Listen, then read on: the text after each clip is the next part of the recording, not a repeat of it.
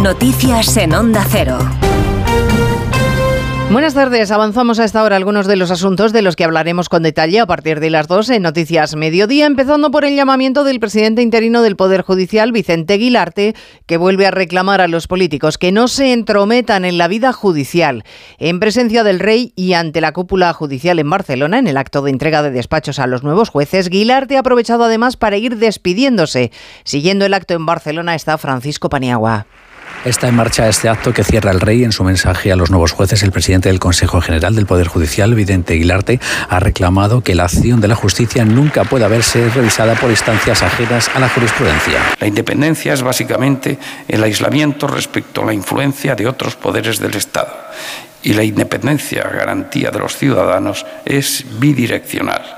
Ni yo, influjo ni yo influyo en la actividad, en la actividad política Nunca tengáis la tentación de hacerlo, ni quiero que influyan en la mía. Vicente Aguilar te ha dicho que son los políticos quienes alientan la insoportable situación de no renovar el Consejo General del Poder Judicial. Acto en el que también está presente el ministro Bolaños, que esta mañana en RACU ha certificado que sigue habiendo contactos con Junts y que la amnistía está pensada para dar cobertura a todos los implicados en el procés, a todos.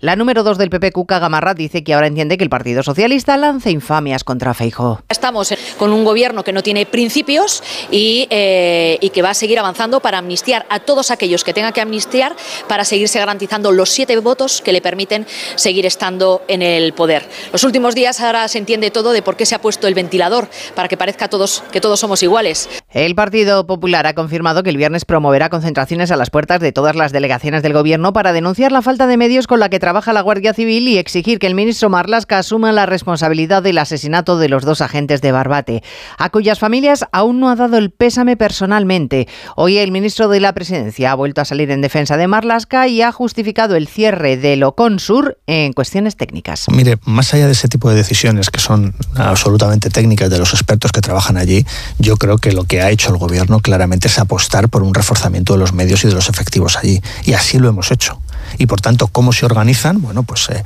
por supuesto los mandos eh, que lo decidan, ¿no? Quien, quien tiene los conocimientos técnicos para tomar esas decisiones que lo decidan, pero lo esencial es la inversión que ha hecho el gobierno en aquella, en aquella zona. Es noticia la carta que el presidente Sánchez y el primer ministro irlandés le han enviado a la presidenta de la Comisión Europea. Le piden que revise si Israel está cumpliendo con sus acuerdos con Bruselas en lo que se refiere al respeto a los derechos humanos. Corresponsal Jacobo de Regoyos y que si no se respetan los derechos humanos la Comisión pueda cancelar en todo o en parte el acuerdo de asociación con Israel. Hemos preguntado si esto es posible a una portavoz comunitaria que nos ha dicho que se acaba de recibir la carta. Uh, Pedimos a todas las partes que respeten la ley internacional y que se responsabilicen de sus acciones. Y le decimos todo esto a Israel bilateralmente, que respete a los civiles, pero en lo que se refiere a cómo afecta todo esto al acuerdo de asociación, no podemos añadir nada ahora mismo. En la misiva España-Irlanda dicen que la comunidad internacional debe reaccionar inmediatamente para proteger a palestinos inocentes. Hoy el departamento de Yolanda Díaz ha anunciado que la vicepresidenta viajará a Palestina invitada por las autoridades, pero el Ministerio de Exteriores dice que no tiene conocimiento ni está preparando ningún eh, viaje oficial de la vicepresidenta del Gobierno. A las 2 de la tarde repasaremos las zonas más calientes de las tractoradas en este noveno día de protestas del sector agrario, con Sevilla como punto neurálgico con cientos de tractores tratando a esta hora de bloquear los accesos a la ciudad, Laura Lorenzo. Protestas que se concentran a esta hora en Extremadura y en Andalucía, como decías. En Motril los agricultores han bloqueado el acceso al puerto y en Sevilla desde primera hora de la mañana estas manifestaciones del sector provocan muchas dificultades en los accesos a la ciudad. El presidente de Asaja Andalucía, Ricardo Serra, dice que hoy se demuestra la unidad del sector.